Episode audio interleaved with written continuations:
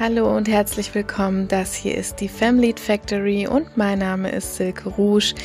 Ich begrüße euch und freue mich, dass ihr da seid in der heutigen Episode. Ja, jeder kennt sie, so die Ängste zu versagen oder schlecht zu performen, sich lächerlich zu machen oder von anderen in irgendeiner Art und Weise negativ bewertet zu werden. Wir Psychotherapeutinnen nennen das soziale Ängste. Diese Ängste nennen sich soziale Ängste, weil sie immer dann auftreten, wenn wir mit anderen Menschen in irgendeiner Art von Interaktion stehen.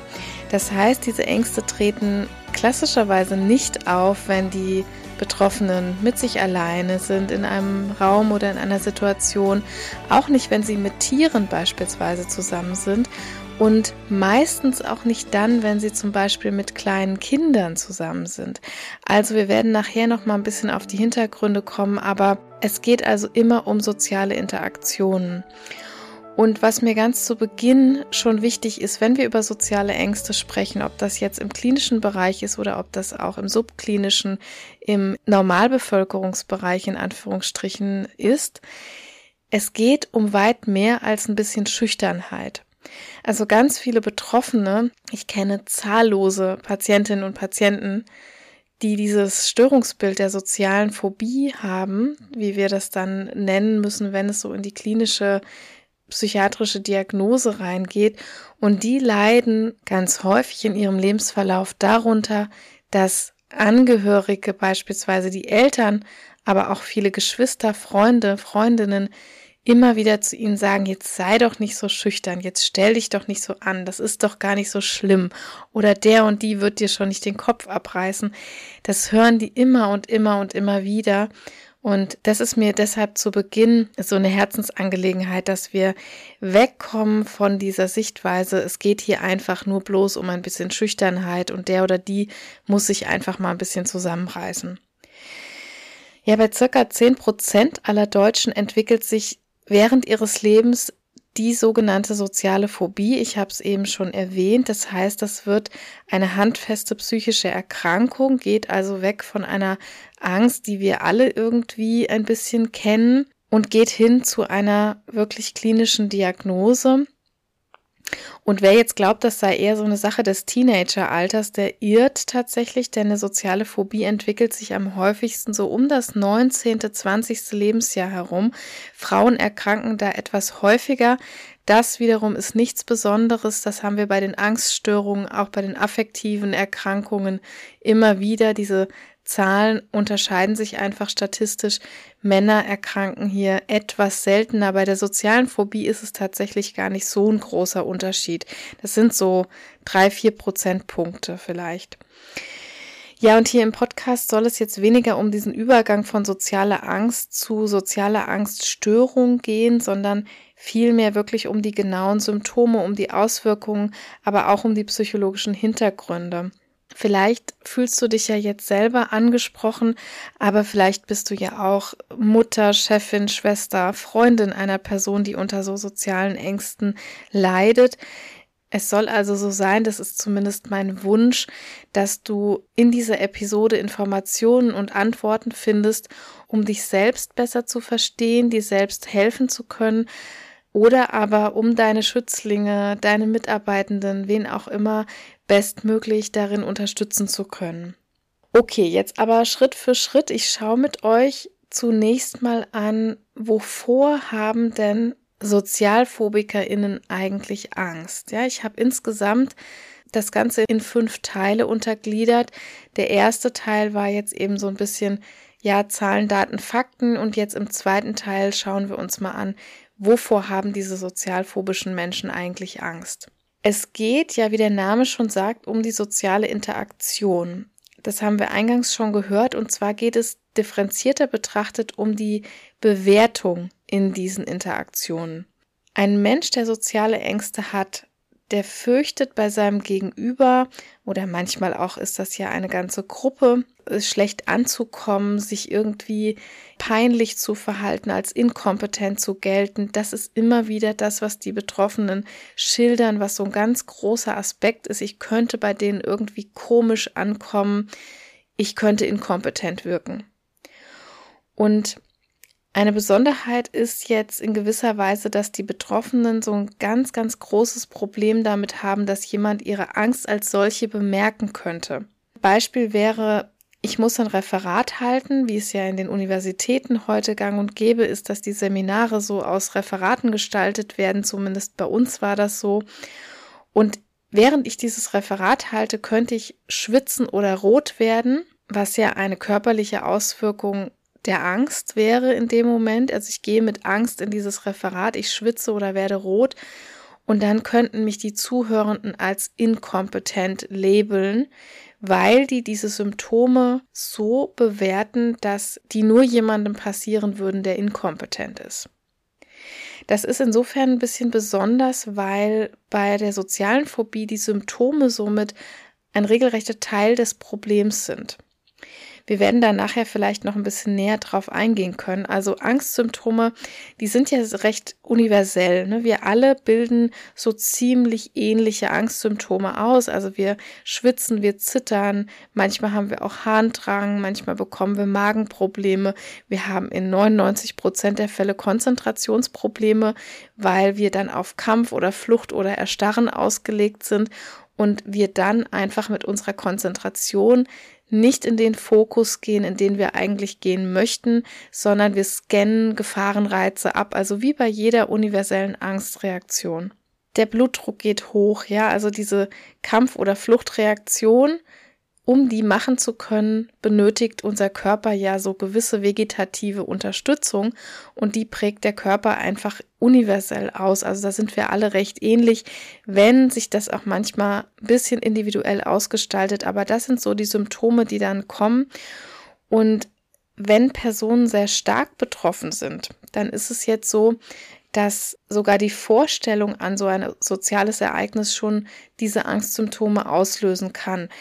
Also wenn ich beispielsweise ein Vorstellungsgespräch anstehen habe, wenn ein Referat in der Uni ansteht, wenn ich eine Rede auf der Hochzeit meines Freundes halten soll, etc. etc. Aber es gibt eben viele Dinge, die Laien eventuell gar nicht so auf dem Schirm haben. Ich hatte zum Beispiel mal einen Patienten, der Anästhesist war und der sich furchtbar schlecht fühlte, weil er vor den Augen des ganzen OP-Personals Narkosen stechen musste. Ne? Logischerweise, es war sein Job, die Analgetika zu spritzen oder eben dann die Narkosen zu setzen. Und er hatte so hohe soziale Ängste, dass alle Augen in dem Moment auf ihn gerichtet sind und ihn eben auch richten im wahrsten Sinne des Wortes, ihn bewerten, wie er diese Narkose jetzt gibt. Ich hatte einen anderen Patienten, eine Patientin war es damals, die konnte überhaupt nicht mit jemandem telefonieren. Die fürchtete sich ganz sehr vor der Bewertung am Telefon. Ich hatte wieder einen anderen Patienten, der konnte nicht mit Freunden, Freundinnen oder Kolleginnen zusammen zum Mittagessen gehen. Also auch das können ganz schwierige Situationen sein sich im Geschäft beraten zu lassen oder etwas umtauschen zu müssen zum Beispiel. Also da gibt's ganz, ganz viel, was wir so als Laien nicht unbedingt auf dem Schirm hätten, wo es um soziale Ängste für die Betroffenen geht. Üblicherweise gibt es so Situationen, die für alle betroffenen Sozialphobikerinnen besonders schwierig sind, also für fast alle Betroffenen in den Fällen, das sind immer solche, die per se auf Bewertung ausgerichtet sind. Wir können uns das leicht vorstellen. Das sind zum Beispiel Jobinterviews, das sind Gespräche mit Personen des anderen Geschlechts, das sind Kundentermine, das sind Referate, das ist sowas wie der Lesewettbewerb, das ist so eine Auswahlaktion im Sportunterricht oder das ist Feedback von dem Chef, von der Chefin. Ja, solche Situationen, die für wirklich fast alle meiner PatientInnen eine Zehner-Situation waren. Ne? Wir haben dann oft so Skalen gemacht von 0 bis 10. Wie beängstigend ist so eine Situation? Wie viel Anspannung macht das? Und das ist immer so die klassische Zehner-Situation. Und dann gibt's aber eben auch für jeden individuell so Situationen, die im jeweiligen Umfeld natürlich schwierig sein können, die ja wirklich so ganz individuell sind. Also, verschiedene soziale Interaktionen lösen hier massive Ängste bei den Betroffenen aus und oft bereits in der Vorstellung schon. Und die Betroffenen zeigen dann logisch ne, Angstzeichen wie Zittern, Schwitzen etc. Und das steigert das Unbehagen noch, denn solche nach außen sichtbaren Symptome sind ja genau das, was für die Person eben die Katastrophe darstellt, weil sie das als Anzeichen für Schwäche oder Inkompetenz sehen oder zumindest die Überzeugung haben, andere sehen das als Anzeichen für Inkompetenz. Man erkennt hier jetzt ganz gut, dass das Ganze so in einen wahren Teufelskreis mutieren kann. Und dieser Teufelskreis wird noch verschlimmert durch einen ganz, ganz wichtigen Aspekt. Und diesem wichtigen Aspekt möchte ich jetzt so den dritten Teil eher widmen, weil das so was ganz, ganz Essentielles ist. Das ist nämlich die Vermeidung oder das Sicherheitsverhalten. Und dazu möchte ich eben noch mal ganz kurz etwas mehr sagen. Vermeidung ist so der Faktor, der ja alle Angststörungen verbindet, aber auch Ängste im Allgemeinen. Also immer, wenn wir es mit Ängsten zu tun haben, haben wir es auf der Kehrseite der Medaille immer auch mit Vermeidung zu tun.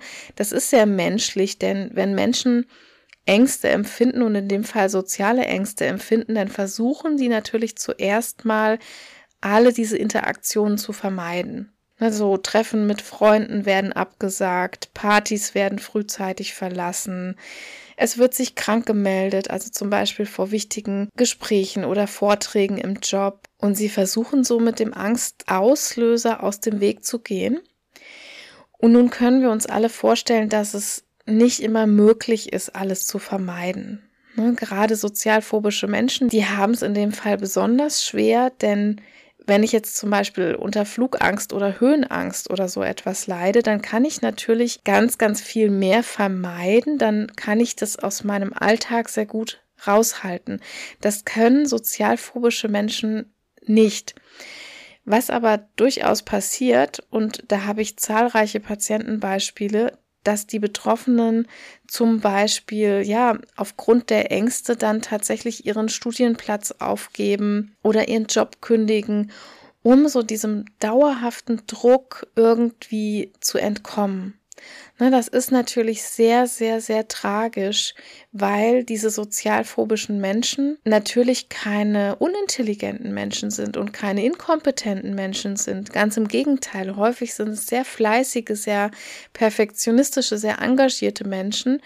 Aber was ihnen da wirklich einen Strich durch die Rechnung macht, ist häufig diese Leistungsanforderung, in der Ausbildung, in der Berufsschule, im Studium, dann letztendlich auch im Jobumfeld, die ja gerade in Deutschland, also Deutschland ist schon ein Land, was auch sehr so im High-Performance-Betrieb läuft. Also jeder, der mal in einem anderen Land gelebt hat, kann das, glaube ich, bestätigen, dass wir da schon sehr vorne mit dabei sind, dass alles ja im Prinzip so auf eine ganz eloquente High-Potential, High-Performance-Aktivität ausgelegt ist. Aber alles können wir eben nicht vermeiden und deshalb gibt es so neben der Vermeidung noch eine zweite Sache, die Betroffene regelmäßig tun. Sie zeigen nämlich ein sogenanntes Sicherheitsverhalten. Genau genommen ist das nur eine Variante, könnte man sagen, der Vermeidung. Also Sicherheitsverhalten ist ein Verhalten, das es mir in gewisser Weise ermöglicht, meine Angst zumindest vermeintlich in Schach zu halten, damit ich eine gewisse Situation überstehen kann. Was könnte das jetzt sein? Ich muss mir jetzt immer wieder ins Gedächtnis rufen, die Betroffenen möchten ja nicht gerne negativ bewertet werden und sie möchten auch nicht, dass jemand irgendwelche Angstanzeichen bei ihnen entdeckt. Insofern tragen Betroffene zum Beispiel jetzt Basecaps oder Kapuzen. Das wird dazu verwendet, um so den unsicheren Blickkontakt zu verbergen. Sie setzen sich im Restaurant zum Beispiel ganz an den Rand oder in irgendeine unauffällige Ecke, damit sie nicht beim Essen so genau gesehen werden. Oder sie würden zum Beispiel im Restaurant, wenn sie denn dorthin müssen und wenn sie denn irgendwo sitzen müssen, zum Beispiel niemals sowas wie Suppe bestellen oder Tomatensoße, irgendwas, womit man kleckern könnte oder was so prädestiniert ist, dass da irgendetwas Peinliches passieren könnte. Das wird dann vermieden. Bei Vorträgen ist es ganz beliebt, so alles wortwörtlich auswendig zu lernen. Sogar die kleinen Jokes werden auswendig eingebaut, die man an der einen oder anderen Stelle machen könnte. Aber auch sowas wie Alkohol oder Medikamentenkonsum gehört dazu, um sich ruhiger, lässiger machen zu wollen. Letztendlich ist alles, was ich tue, um Symptome zu verschleiern oder eine Bewertung zu verhindern, ein Sicherheitsverhalten. Jetzt könntest du dich ja vielleicht fragen, na ja, das ist doch irgendwie gar nicht schlecht, ne? Wenn er oder sie dadurch die Situation meistert oder weniger Angst hat, dann ist das doch eine ganz funktionale Strategie. Und das finde ich aus Laienperspektive auch erstmal eine völlig berechtigte Frage. Der Teufel steckt hier leider so ein bisschen im Detail, könnte man sagen. Es gibt so, ja, im Wesentlichen drei Punkte, die wirklich, wirklich schlecht und negativ an der Strategie des Sicherheitsverhaltens sind. Ich sage jetzt immer Strategie, was keinesfalls implizieren soll, dass die Betroffenen sich das immer alles so genau ausmalen und sich das im Bewussten zurechtlegen. Das findet ganz oft unbewusst statt, das findet instinktiv, könnte man sagen, aus der Angst heraus statt und oft eben ist das Problem, dass es nicht bewusst stattfindet, sondern dass diese Strategien alle sehr automatisiert und sehr lange Jahre gelernt stattfinden. Und drei negative Punkte gibt es eben. Das erste ist so, dass die Betroffenen sich durch dieses Sicherheitsverhalten so eine Art falsche Sicherheit schaffen. Ich habe eben so überlegt, wie kann ich das am besten rüberbringen und da bin ich so auf das Beispiel in meinen Gedanken gestoßen. Äh, wenn ihr weiblich gelesene Personen seid, dann werdet ihr das vielleicht kennen, wenn ihr so alleine durch eine dunkle Gasse oder durch eine Straße in einer Stadt lauft bei Dunkelheit, dann packen sich ja viele vorher sowas wie ein Pfefferspray in die Tasche oder sie packen sich so einen Taschenalarm in die Tasche oder ähnliche Sachen. Und was macht das? Das macht uns erstmal ein furchtbar gutes Gefühl. Das vermittelt uns, wir haben die Situation unter Kontrolle. Wir haben etwas, was unserer Unsicherheit entgegenwirkt. Wir haben etwas, was wir im Notfall rausziehen können und was uns vor schlimmeren Taten oder vor schlimmeren Begebenheiten bewahrt. Aber wehe dem, wir haben eine andere Jacke angezogen und wir laufen jetzt vom Auto ins Restaurant oder zurück durch diese dunkle, unheimliche Gasse, fassen in unsere Jackentasche und wir haben dieses Teil nicht da drin. Dieses Gefühl, was sich da auftut, das ist ein bisschen vergleichbar dazu, wenn ein sozialphobischer Mensch dieses Sicherheitsverhalten auf einmal nicht auspacken kann, in Anführungsstrichen. Das Blöde ist wirklich, dass du jetzt denkst, dass du die Situation nur mit deinem Sicherheitsverhalten überstehen kannst. Und geht jetzt irgendetwas schief, dann brechen die Personen regelrecht in Panik aus. Ne? Ähnlich wie wenn wir jetzt in diese Tasche packen und das Pfefferspray ist nicht da drin. Das heißt, es könnte ja jetzt passieren, dass wir uns so schön zurechtgelegt haben. Wir setzen uns da ganz in die äußerste Ecke oder den Rand im Restaurant und dann kommen wir dahin und Tante Erna sagt auf einmal, ach Kind, ich habe extra Platzkarten gemacht. Ja, du sitzt hier mitten in der Mitte auf dem Präsentierteller direkt neben der Gastgeberin. Wunderschön, dass ich dich direkt neben mir habe. Und dann kommt es auch noch besonders blöd und die hat vielleicht ein Menü bestellt und es gibt auch noch eine Vorsuppe dazu. Das ist jetzt so ein Worst-Case-Szenario für einen sozialphobischen Menschen, der diese Sicherheitsstrategien gewählt hat oder üblicherweise wählt. Also die Experimente und auch die Therapien, die zeigen wirklich einhellig, dass die Anwendung von Sicherheitsverhalten megamäßig viel Energie kostet auch. Ne? Da wird unheimlich viel vorgearbeitet, durchdacht, wenn das Ganze auch nicht so besonders strategisch anmutet, so kostet es die Betroffenen doch unwahrscheinlich viel Kraft und Energie in der Situation. Das ist äh, sozusagen so ein, so ein stetiges Gefahrenmanagement, was da abläuft. Der zweite Punkt ist jetzt, wenn so eine Interaktion überstanden ist, dann neigen Personen dazu, diesen Erfolg, den sie vermeintlich gehabt haben, lediglich diesem Sicherheitsverhalten zuzuschreiben. Das heißt, die Selbstwirksamkeit der Person geht auf die Dauer wirklich komplett verloren. Es werden so Überzeugungen generiert wie, ich habe diese Prüfung irgendwie nur bestanden, weil ich alles auswendig gelernt habe. Oder ich habe das Date nur überstanden oder dieses Date war nur erfolgreich, weil ich mich vorher locker getrunken habe. Oder ich habe mich bei meiner Chefin, bei meinem Chef nur nicht blamiert, weil ich auf diesen einen Punkt im Raum gestarrt habe, den ich mir ausgesucht habe. Punkt, Punkt, Punkt. Es gibt viele dieser Beispiele. Also das ist so der zweite wesentliche Faktor, warum Sicherheitsverhalten nach hinten losgeht. Wir verlieren dadurch, wenn wir das dauerhaft machen, ganz, ganz viel unserer Selbstwirksamkeit. Und der dritte und letzte Punkt, und das ist eigentlich der fieseste, ist, dass leider häufig selbsterfüllende Prophezeiungen entstehen. Das gilt sowohl für die Vermeidung als auch für diese Sicherheitsverhaltensweisen. Was heißt das? Ich befürchte jetzt also zum Beispiel, ich blamiere mich bei diesem Referat, weil ich mich irgendwie komisch verhalte. Was mache ich jetzt? Damit ich diesen Schein kriege, muss ich da ja irgendwie teilnehmen. Das heißt, Vermeidung scheidet aus. Und dann trinke ich vielleicht vorher zwei Gläser Rotwein, damit ich eloquent und lässig daherkomme. Das ist übrigens, ich habe es eben schon gesagt, der Alkoholkonsum ein, eines der häufigsten Sicherheitsverhaltensweisen der sozialphobischen Menschen. Nicht selten mündet das dann später in eine Komorbidität sogar, dass wir es mit angstgestörten plus süchtigen Menschen zu tun haben, was genau aus diesem Grund heraus passiert. Und mit diesen zwei Gläsern Wein intus passieren jetzt aber so ein paar unschöne Dinge. Ich bin nämlich unkonzentriert und ich habe dann vielleicht eine verwaschene Sprache. Ich lache vielleicht an so unpassenden Stellen während des Referats. Ich werde rot im Gesicht. Punkt, Punkt, Punkt. Kurzum, ich verhalte mich äußerst komisch. Ja, oder es kann passieren, dass ich mich komisch und merkwürdig verhalte. Genau das, was ich also vermeiden wollte, tritt jetzt ein. Ich habe euch eben von meinem Patienten, dem Anästhesisten, erzählt. Dieser Patient hat zum Beispiel Beruhigungsmittel eingenommen, und zwar vor jeder seiner Schichten am Schluss. Erhebliche Mengen Beruhigungsmittel. Da hatte sich auch mittlerweile eine Sucht ergeben und jetzt könnt ihr euch vielleicht vorstellen, dass diese Idee, die er hatte, dieses, oh Gott, ich könnte einen Fehler machen und ich könnte beim Zittern beobachtet werden, ich muss immer die perfekte Stelle für die Rückenmarksnarkose finden, dass das unter einer Sucht von Beruhigungsmitteln nicht ganz so zuverlässig geklappt hat. Das heißt, dieser Mann hat ganz unsichere Narkosen gesetzt, weil er Sicherheitsverhalten ausgeführt hat.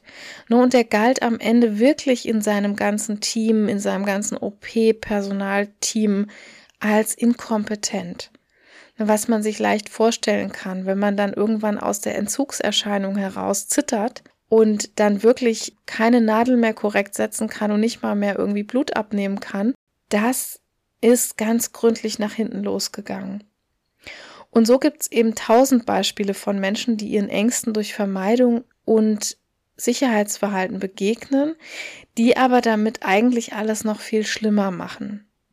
Auch wenn das heute hier nicht so im Fokus stehen soll, äh, trotzdem ist das eventuell ja für euch interessant. Viele fragen uns das dann in den Erstgesprächen, ja, woher kommt denn sowas? Ne, deswegen jetzt in meinem vierten Teil noch mal kurz ein paar Gedanken oder ein paar Fakten dazu, Woher kommt sowas? Also dazu muss man sagen, dass Angststörungen wie viele andere psychische Leiden auch durch mehrere Faktoren bedingt werden. Das heißt, es gibt nicht den einen Faktor, der daran in Anführungsstrichen schuld ist. Wir haben hier als erstes die Genetik, ne, wie bei vielen anderen Erkrankungen auch. Es gibt ängstlichere und weniger ängstliche Temperamente. Temperament ist so etwas, was angeboren ist, was in der Genetik auch bedingt liegt. Das ist aber eher ein kleiner Teil des Kuchens und hier, wir können es uns vorstellen, auch eher unspezifisch. Das heißt, es wird nie eine soziale Phobie oder eine soziale Angst vererbt werden, sondern eher eben ein ängstlicheres Temperament, was jemand so genetisch mitbekommen kann. Das zweite, und das ist schon ein wesentlicherer Punkt, das ist das Modelllernen. Das spielt bei Ängsten allgemein eine große Rolle. Also hier kann es jetzt entweder so sein, dass ich als Modell, meistens sind das die Eltern, ne, die ersten Bezugspersonen, dass ein Kind entweder beobachtet, dass ein Elternteil so sehr unbeholfen, sehr gehemmt im sozialen Kontakt ist. Auch was eine Rolle spielen kann, ist so die große Abhängigkeit von äußerer Bewertung. Wenn Eltern sich so verhalten, dass sie immer wieder darauf bedacht sind, was sie sagen, wie sie es sagen, dass sie es perfekt und richtig sagen und richtig machen und dass sie ja bei den anderen immer gut ankommen, kompetent wirken, eloquent wirken, ja, so. Wenn das eine ganz große Rolle spielt als Vorbild, als Modellperson, dann kann das eben auf ein Kind auch so ein bisschen abfärben, in Anführungsstrichen. Es kann aber auch das Gegenteil auftreten. Also wenn ein Kind zum Beispiel ein total eloquentes und äh, kompetentes, sozial kompetentes Vorbild in der Familie hat, bei den Eltern beispielsweise, dann kann das natürlich auf ein Kind, was eher zurückhaltend ist, eher introvertiert ist, vielleicht auch ein bisschen schüchtern ist, vielleicht schon von Grund auf ein bisschen ängstlich ist, dann kann das sehr, sehr einschüchternd auch wirken. Dritter Punkt ist auch ein ganz wichtiger Punkt zur Ausprägung von sozialen Ängsten ein sehr ausgeprägtes Leistungsdenken und ein großer Perfektionismus in der Familie. Also wenn ich in der Herkunftsfamilie ganz, ganz große Aufträge dahingehend bekomme, was ich wie gut zu leisten habe, wenn alles immer perfekt sein muss, wenn sehr auf die Schulnoten oder sehr auf ja auch so ähm, dieses Medaillen oder Trophäen gewinnen, so in den Hobbys, wenn darauf so ganz viel Wert gelegt wird. Also ich sag mal so wirklich so High-Performer-Familien, da findet man das auch in gewissem Sinne gehäuft, dass soziale Ängste sich dann ausprägen. Und das vierte wären wirklich so, was viele ja auch selber schon vermuten, das sind so traumatische Bewertungserlebnisse Oftmals werden die geschildert von den Patientinnen und Patienten aus der Schulzeit, etwas weniger aus der Kindergartenzeit. Also häufig ist es wirklich so die Schule. Und ja, klar, warum ist das so? Weil Schule die erste richtige Bewertungssituation unseres Lebens ist. Also da höre ich ganz grauenvolle Geschichten aus den Anamnesen. Zum Beispiel ein Lehrer lacht ein Kind aus oder stellt es irgendwo in die Ecke, so dass die ganze Schulklasse es dort erniedrigt und in dieser Ecke beobachten kann oder dass die erste Liebe zum Beispiel so sehr unschön auseinandergeht, also dass man so sehr unschön einen Korb bekommen hat vor allen anderen beispielsweise, dass man lächerlich gemacht wurde, aber auch sowas wie Cybermobbing und überhaupt Mobbing und Bullying-Ereignisse sind immer wieder ein Thema. Also wenn zum Beispiel peinliche Videos verschickt werden, wie das heute im Internetzeitalter häufig so der Fall ist. Das sind auch immer wieder so Erlebnisse, die sich einbrennen, die traumatisch verarbeitet werden und die man ganz häufig in den Anamnesen von sozial ängstlichen Personen findet. Ja, das sind so die häufigsten oder eher gesagt die einflussstärksten Variablen in der Entstehungsgeschichte. Und was unterm Strich passiert, ist jetzt eigentlich, dass mit all diesen Dingen, die ich hier genannt habe, also die mir entweder genetisch oder als Familienmodell mitgegeben wurden oder aber die ich erlebt habe, ein Selbstkonzept mit so gewissen Überzeugungen natürlich mitgeben. Also, dass ich ein Selbstkonzept mit Überzeugungen auspräge, wie in sozialen Kontakten bin ich unfähig. Oder auch sowas, was sehr häufig ist, andere finden mich irgendwie merkwürdig, andere finden mich komisch. Oder wenn andere merken, wie unsicher ich bin, dann halten die mich für total inkompetent. Das sind so ganz prominente Grundüberzeugungen, Schemata, Brillen, durch die sozial ängstliche Menschen die Welt sehen. Ja, und jetzt möchte ich damit gerne noch übergehen zu meinem fünften und letzten Teil für heute, der natürlich in diesem Podcast auch seinen Platz haben soll, denn hier geht es ja auch immer wieder um Job und Karriere. Denn mit diesem Mindset komme ich jetzt natürlich raus in die Welt, so als 19-, 20-jährige Person. Wir haben vorhin gehört, das ist das typische Onset-Alter. Und das ist natürlich genau das Alter, in dem junge Menschen jetzt auf den Arbeitsmarkt oder in die Universitäten strömen.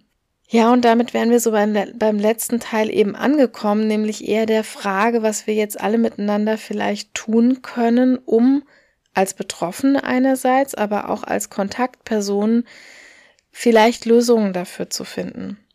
Ich habe versucht, das mal ein bisschen sinnvoll zu strukturieren und so in Punkte zu übersetzen, damit ihr das auch leichter nach Hause transportieren könnt sozusagen und habe insgesamt mal so acht Gedanken oder Impulse dazu aufgelistet und als erstes kann man sagen, wenn du Betroffener oder Betroffene bist, also je nach Schweregrad, das kann ja auf dem Kontinuum von unten bis nach ganz oben gehen, sage ich mal, von der Schwere dann würde ich als allererstes sagen, such dir unbedingt Unterstützung. Und das muss man manchen Betroffenen wirklich nochmal so klar machen. Es handelt sich eben je nach Schwere um wirklich eine behandlungsbedürftige psychische Erkrankung.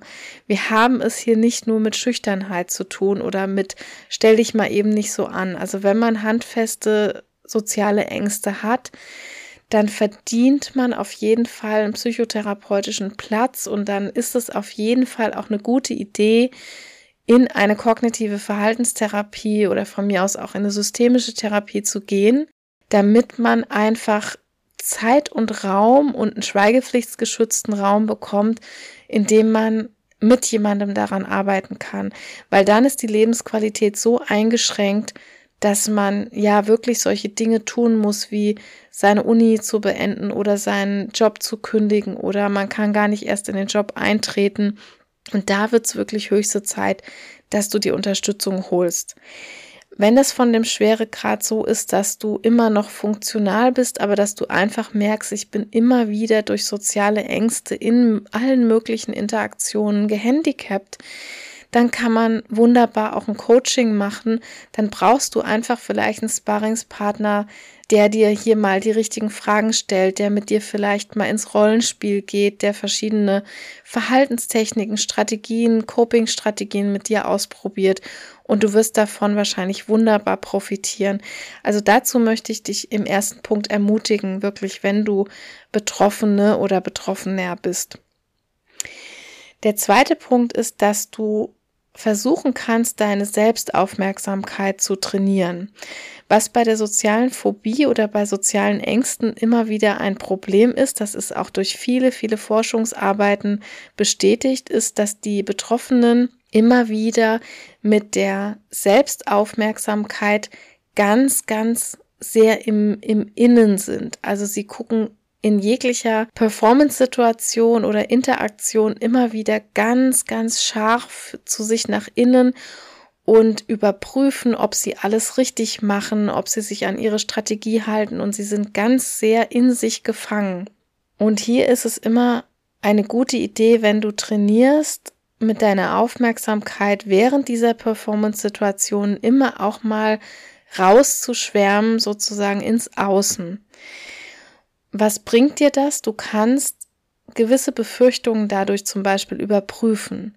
Du kannst mal mit deiner Aufmerksamkeit rausschwärmen zu den Zuhörenden beispielsweise, wenn es die gibt, oder zu deinem Interaktionspartner und kannst mal beobachten, wie der oder die überhaupt auf dich reagiert. Und diese positiven, meist sind es nonverbale Signale, aber nicht immer, diese positiven Signale dann auch mal einfangen zu können, weil das ist etwas, was sozial ängstlichen Menschen total abgeht.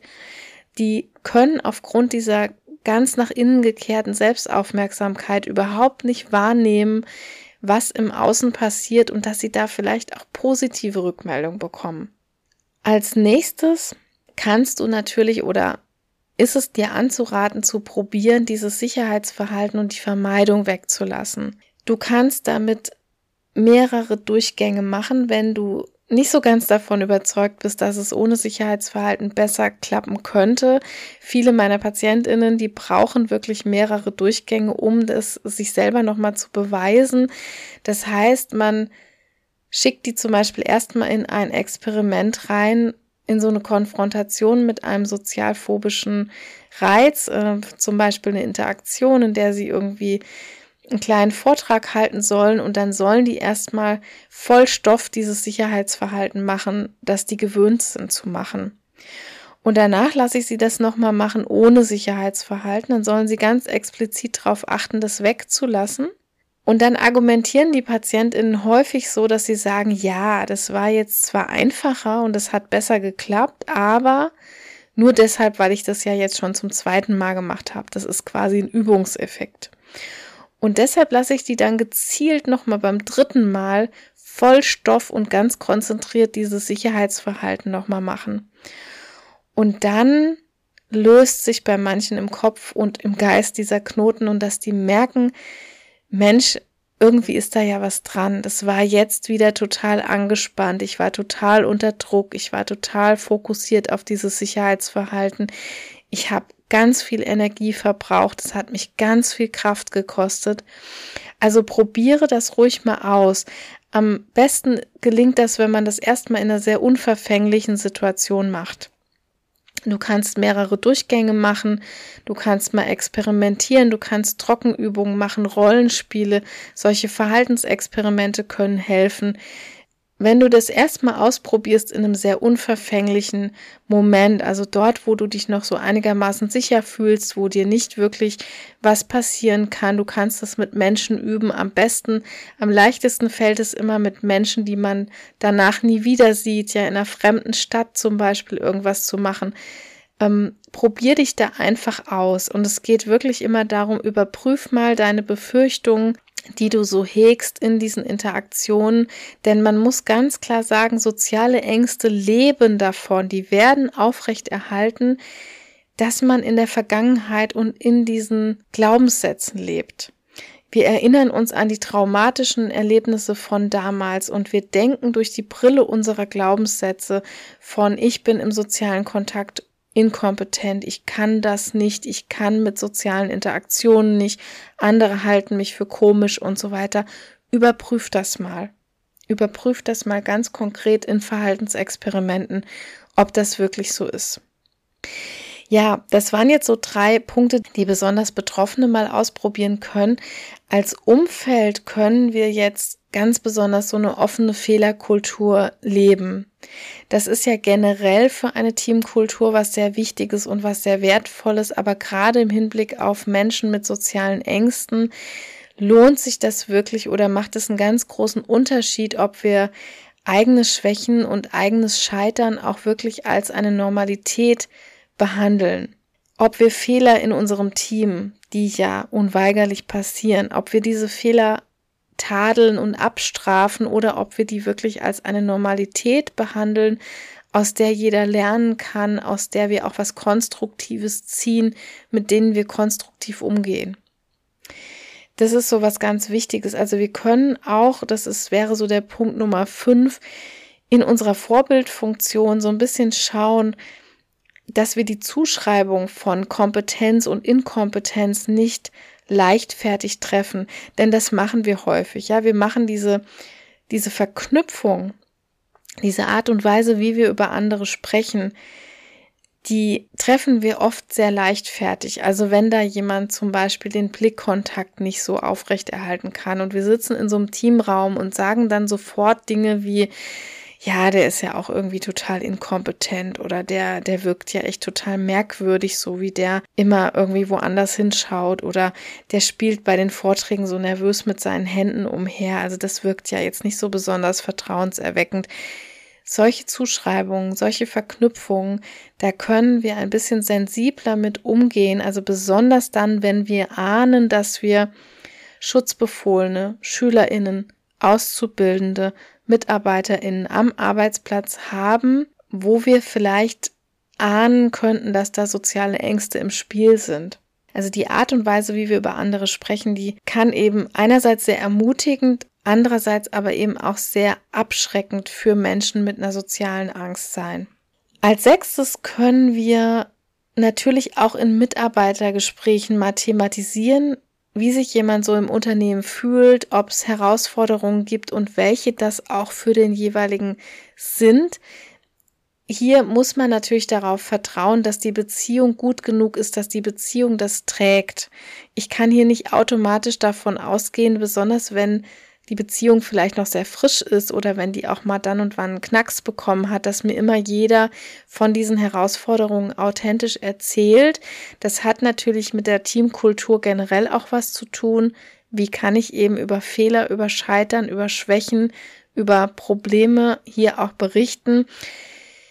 Gegebenenfalls, also wenn das eine Option ist, ich bin mir bewusst, dass das nicht immer der Fall ist, aber wenn es eine Option ist, dann kann man zum Beispiel auch fragen, ob jemand diese Präsentation machen möchte, ob jemand eine Sprecherfunktion übernehmen kann oder ähnliches.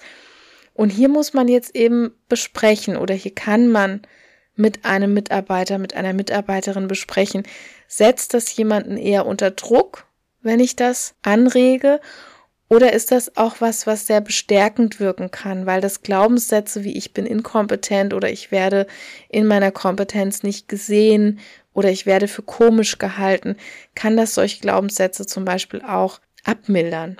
Das kann ich mit jemandem thematisieren und dazu sind eben Mitarbeitergespräche von einer längeren Dauer geeignete Instrumente. Das wird nicht gut funktionieren zwischen Tür und Angel, das ist, glaube ich, jedem klar.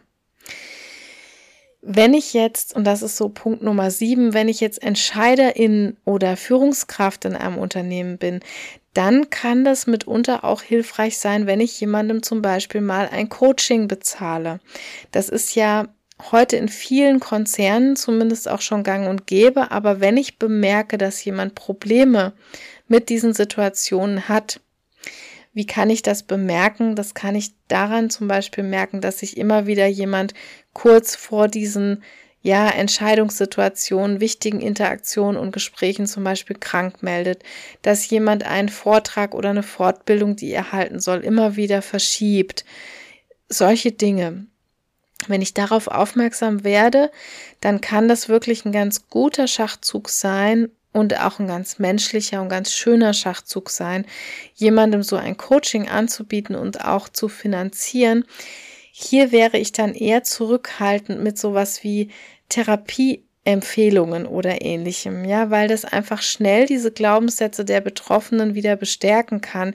Ich bin irgendwie inkompetent und merkwürdig und wie schrecklich, jetzt fällt das meiner Vorgesetzten auch noch auf. Ja, jetzt rät die mir auch noch dazu, irgendwie äh, einen therapeutischen Kontakt zu suchen oder ein Coaching diesbezüglich zu machen.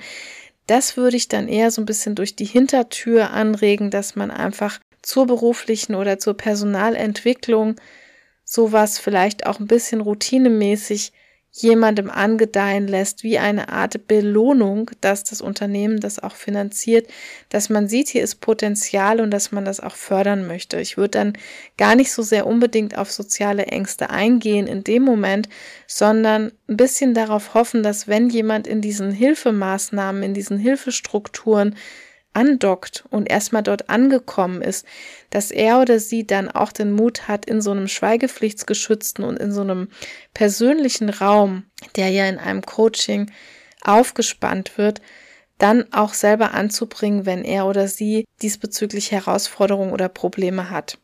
Und achtens und letztens, während eines Gesprächs, Vortrags, Referats oder ähnlichem da können wir natürlich als Kontaktperson immer auch ein bisschen drauf achten, dass wir nonverbal keine abwertenden Signale senden.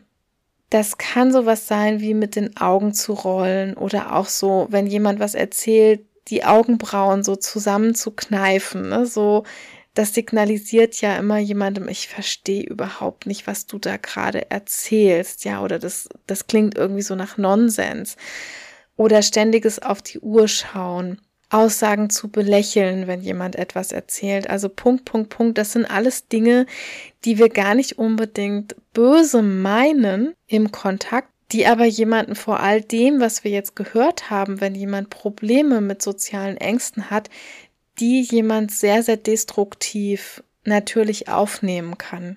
Mit den Glaubenssätzen, die er oder sie da im Kopf hat und die sehr manifestiert sind. Ja, das alles waren jetzt so ein paar Anhaltspunkte. Es ist natürlich unmöglich, so etwas wie soziale Ängste in so einem Podcast hier umfassend abzuhandeln. Aber ich hoffe sehr, dass ihr für euch Antworten und ein paar wertvolle Impulse mitnehmen konntet.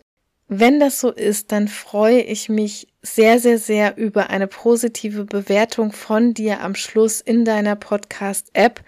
Du kannst das eigentlich in jeder App fast tun, auf Spotify und Apple Podcasts auf jeden Fall.